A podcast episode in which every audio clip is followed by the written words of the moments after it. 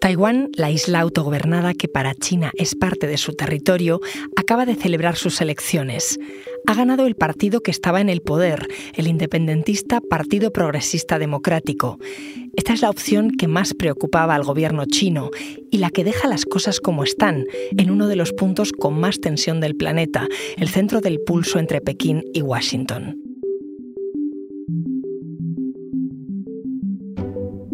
Soy Ana Fuentes. Hoy en el país, Taiwán, votar para que nada cambie.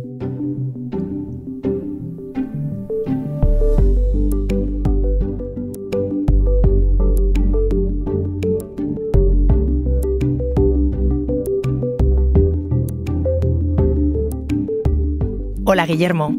Hola Ana, ¿qué tal? Guillermo Abril es el corresponsal del país en China y acaba de volver de las elecciones en Taiwán, donde ha ganado el partido que está en el poder, el Partido Progresista Democrático. Ha revalidado su mandato.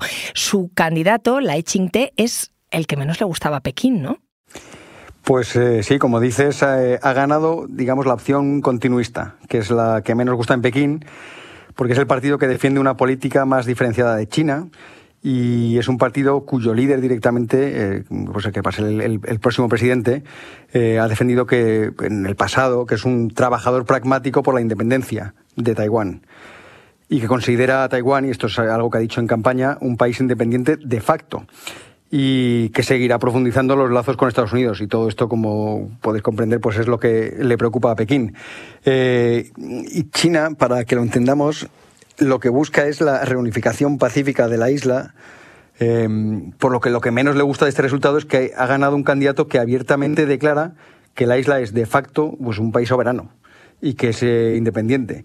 Y entonces el temor es que continúe con esta senda que ya había tomado eh, la anterior eh, presidenta y que se siga armando de forma disuasoria y que se aleje cada vez más de la China continental. Y bueno, para que entiendas también, o sea, la tensión que ha habido es, eh, ¿no? De el ruido de los, los, globos espía, la desinformación, etcétera, es porque obviamente hay mucho en juego en estas elecciones, había mucho en juego en las elecciones. Vamos por partes porque has mencionado muchas cosas y me surgen muchas preguntas. Lo primero, Taiwán está a más de 10.000 kilómetros de España y es una isla pequeña. ¿Tú por qué has ido a cubrir sus elecciones? Pues sí, es pequeña, es que es, claro, es uno de esos puntos calientes del planeta, que es donde chocan pues, Estados Unidos y China. Yo suelo decir que es como el lugar en el que uno puede ver a pequeña escala esa gran pugna geopolítica entre superpotencias del siglo XXI. Y entonces el resultado de las elecciones lo que determina es si la isla pivota más hacia Estados Unidos o hacia China y es básicamente lo que estaba en juego eh, para la comunidad internacional y ha despertado un enorme interés. Había una cantidad de periodistas internacionales enorme allí. Pues ahora es lo que quiero que me expliques, ese choque, lo primero, entre Estados Unidos y China, eh, ¿cuándo empieza? Bueno, pues esta es una, una de esas preguntas que da para muy largo, ¿no? Porque, claro, es, eh, o sea, que hay, que remontarse como poco a 1949, que es cuando terminó la Segunda Guerra Mundial y también bueno, seguía en marcha la guerra civil en China, que enfrentaba a un bando nacionalista y a otro con los comunistas de, Mao Zedong. Ganan los comunistas y el bando perdedor huye a la isla de Formosa, a, Taiwán, ¿no? y allí funda pues, una especie de, de gobierno en el exilio y así digamos que en, el continente eh, se queda Mao, proclama el nacimiento de la República Popular China eh, y, eh, digamos en la isla queda la República de China. Y esa partición es el origen de uno de los grandes líos geopolíticos que arrastramos desde entonces, desde la Guerra Fría hasta nuestros días. Y bueno, China, que es la China comunista, sigue considerando Taiwán como una parte irrenunciable de su territorio, una provincia rebelde, suele decir, ¿no? que quiere reunificar de forma pacífica pero, y aquí está uno de, los puntos eh, conflictivos, sin renunciar al uso de la fuerza si fuera necesario.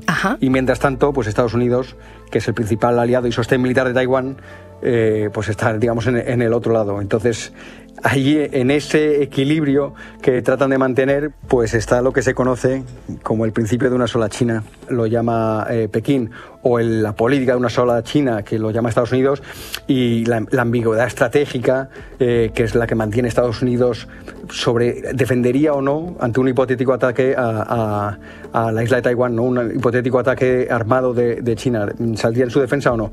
Entonces, digamos, en ese equilibrio eh, entre superpotencias está esta isla eh, que acudía a unas, a unas, elecciones. En fin, como ves, todo es un, un, lío muy complicado, un equilibrio funambulista, de, de, de, diplomacia funambulista casi. Y que lo digas, es un embrollo tremendo. Eso en lo político, pero ¿y en lo económico?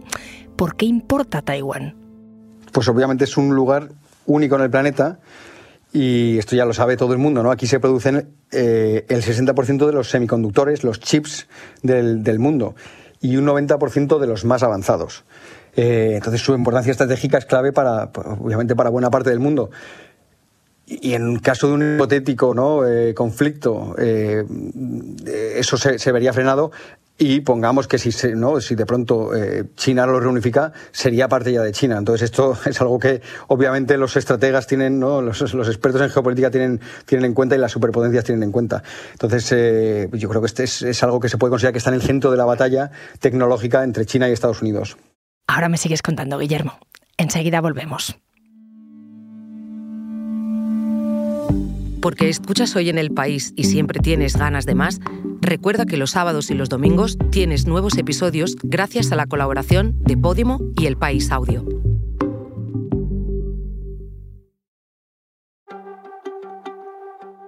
Guillermo, tú cuando hablabas con la gente allí en Taiwán, ¿estaba preocupada por una posible invasión de China? Pues Ana, esto es difícil de responder pero en mi, en mi, opinión yo diría que no hay que preocuparse, o al menos no preocuparse de forma inmediata. Estos días he estado hablando con mucha gente, obviamente, y, hay muchos que te dicen que ya están acostumbrados a ese ruido constante y conviven con esa amenaza y consideran impensable un ataque. Pero es verdad que sí que ha sucedido algo, especialmente en los últimos, yo diría, dos años, eh, que es que la guerra de Ucrania pues, se ha convertido en un espejo ya en el que muchos eh, taiwaneses se miran. Eh, aparte ha crecido la tensión entre Estados Unidos y China, que es algo que se puede remontar a, ¿no? a los tiempos de Trump, de Donald Trump en la Casa Blanca, y también ha crecido la potencia militar de China y, digamos, eh, eh, la intensidad de los ejercicios bélicos de China en torno a, Taiwán. Por otro lado está el, partido vencedor, el partido de gobierno y, y Lai Ching-te, que ha expresado esta idea de prepararse, protegerse, armarse para hacer impensable una guerra para todos los bandos. Y, y, y, entonces la gente es verdad que se lo ha empezado a tomar más en serio, de asistir a, a una academia en la que se prepara a los ciudadanos para digamos, es una especie de defensa civil en caso de ataque o de conflicto con China. ¿Cómo que una defensa civil? ¿Pero cómo se preparan? Bueno, pues es, una escuela, se llama Kuma Academy, y asiste todo tipo de gente, ¿no? Eh, jóvenes, mayores, eh, todos es verdad que comparten una preocupación con distintos grados sobre un eventual conflicto, pero sobre todo lo hacen desde el desconocimiento. Les gustaría saber mmm, qué capacidades tiene ¿no? de defensa militar el país, eh, cómo luchar contra la desinformación que viene de China, eh, cómo hacer, ¿no? cómo, cómo atender con primeros auxilios a un herido, ese tipo de cosas. 那我有追踪他，那我知道，嗯、呃，他会发布很多资讯站的消息。那 Por ejemplo, esta joven a la que estamos escuchando se llama Anita, bueno, al menos ese es el nombre que se, que se ha puesto, el nombre que me dio en inglés, y tiene 23 años, estudia sociología, y lo que me contaba es que ella está convencida de que el Partido Comunista Chino estaría dispuesto a usar la fuerza para reunificar Taiwán. Obviamente no sabe cuándo va a pasar, pero lo que quiere es estar preparada. Lo dio por Facebook eh, el anuncio de, de, esta academia y allí, allí estaba, ¿no? Una, una, de estas mañanas, de hecho la mañana justo después de, de las elecciones.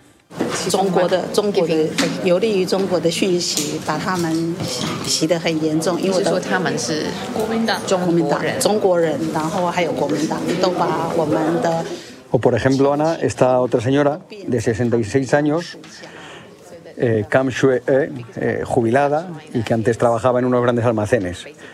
Y había venido con su hija, que fue de hecho la persona que, vio el anuncio de, ¿no? de la academia. Y pues según ella, la gran preocupación era que China estaba lavando el cerebro a, gente a su alrededor, ¿no? Había notado cómo les estaba afectando la propaganda china a, gente que ella conocía y cómo estaban a favor de, eh, más a favor de reunificarse eh, con, con, Pekín. Entonces lo que me contaba es que le gustaría tener información precisa. Es uno de, las, de, los, digamos, los cursos fuertes que tienen allí, es el de eh, la lucha contra la desinformación o el cómo saber eh, que uno está ante noticias falsas. ¿Y, a qué se refieren exactamente? ¿Tú has podido ver ejemplos de esa desinformación? Pues sí, sí. Eh, estuve en uno de estos días también, fíjate, en, en, otro centro que lucha contra la desinformación, se llama Taiwan Fact Check Center. Y allí me, enseñaron uno que me dejó bastante eh, helado. Es un, deep fake, ¿no? Uno de estos eh, ultra, ¿cómo podríamos traducirlo? Ultra falsos, ¿no? Entonces, eh, hecho con inteligencia artificial y en el que se ve a, a, un congresista estadounidense, Rob Whitman, alentando la venta de armas a Taiwán en caso de que gane el partido que ha ganado casi no suena como a provocación a China. Hay mucho de, muchos de estos vídeos que circulan por allí, lo que enseñan es a, identificar fuentes eh, abiertas, eh, contrastar, etcétera, para estar eh, al tanto de lo que es real y lo que no. Y esa es una parte de la, a la que se dedican allí. Otra de las patas es la de los primeros auxilios que contaba antes, y, que, no sé, de pronto están, ¿no? Te enseñan a, vendar, se les veía allí, ¿no? Como se les enseñan pues, unas vendas tal, y a poner un torniquete, ¿no? Para, para evitar que una persona se desangre eh, en un momento dado. Pero al final no hay ningún conflicto ahora mismo, no es ponerse en un escenario de guerra en el que no están. Es verdad que tiene, eh, tiene ese punto, ¿no? De casi de, que, que, da un poco de miedo, de profecía autocumplida, pero ellos como lo ven, lo que quieren es eh, eh, no ser ilusos, estar preparados eh, por si acaso, como el que se prepara ante un terremoto, aunque no vaya a pasar. Más allá de eso, Guillermo, a los taiwaneses, ¿qué les importa? Pues es verdad que los periodistas internacionales que hemos, que hemos viajado a, Taiwán, yo creo que vamos siempre con el foco puesto en el, en el gran conflicto geopolítico, pero ha habido muchas otras cosas en juego en estas elecciones. Eh, por ejemplo, en esta ocasión ha habido un tercer partido eh, que nació en 2019, un partido joven, que se ha llevado un 26% de los votos en las elecciones eh, presidenciales. Es el Partido Popular de Taiwán.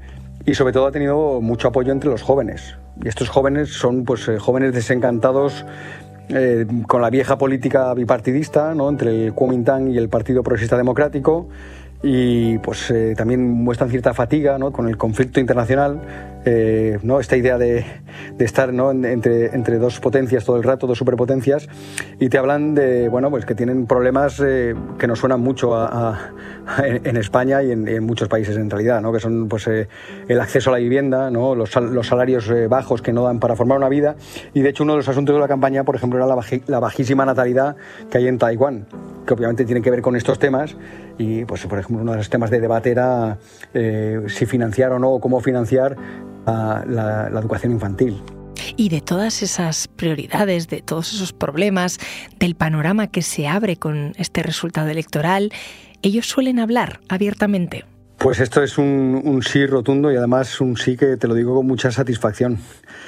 Eh, en Taiwán, en tiempo de elecciones se habla mucho de política. Eh, también cuando no hay elecciones, ¿no? pero en tiempo de elecciones más. Y, se habla de forma abierta, transparente, te cuenta la gente enseguida lo que va a votar eh, y por qué. Eh, incluso a mí me ha pasado ¿no? estas cosas que te sorprende, que la gente se te acerca. No me pasó en uno de los mítines políticos, se me acercaban a. No, yo te doy mi opinión si quieres, ¿no? He visto que estabas hablando con gente. Eh, entonces te, te ofreces tu testimonio. Y, digo lo de la satisfacción porque es, piensa en el contraste. Yo, yo estoy normalmente en, Pekín, trabajo en China. Y, esto está ¿no? a 120 kilómetros y, y, la diferencia es abismal. ¿no? En China eh, a la gente le cuesta mucho hablar, tienen mucho miedo, les cuesta dar su nombre, expresar una idea política es eh, más complicado cuando se sale de, digamos, eh, lo aceptado. La censura es, más fuerte en, en, China y me estoy acordando de un momento de, de estos días, el día de la jornada electoral, ¿no? Se cierran las urnas, ¿no? A las 4 de la tarde y entonces comienza el recuento. La gente va a los colegios electorales, es un recuento abierto, es público. Y, entonces van cantando los votos uno a uno, ¿no? es una, además como de forma muy dinámica y eficiente, al estilo taiwanés.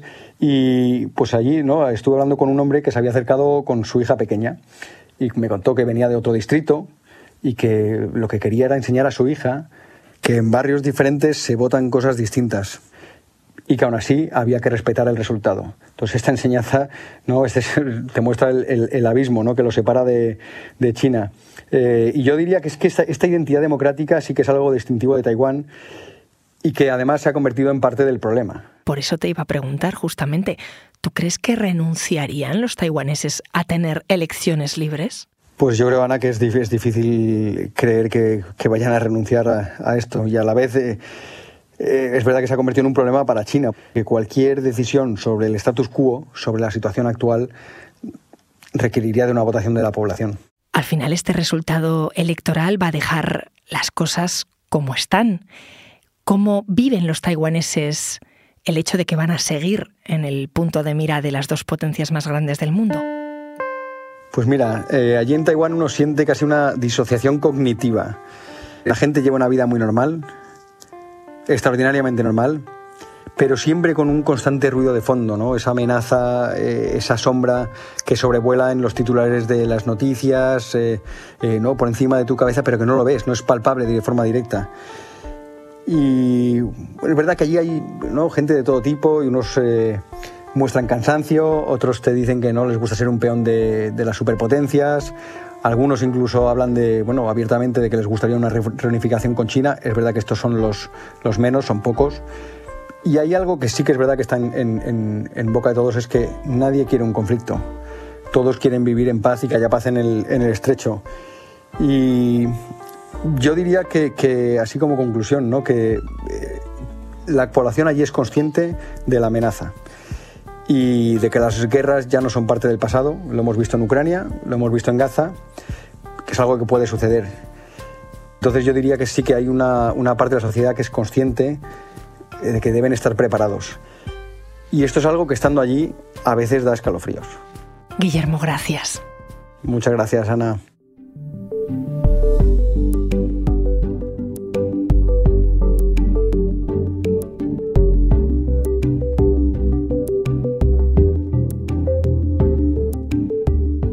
Este episodio lo he realizado con diseño de sonido de Camilo Iriarte.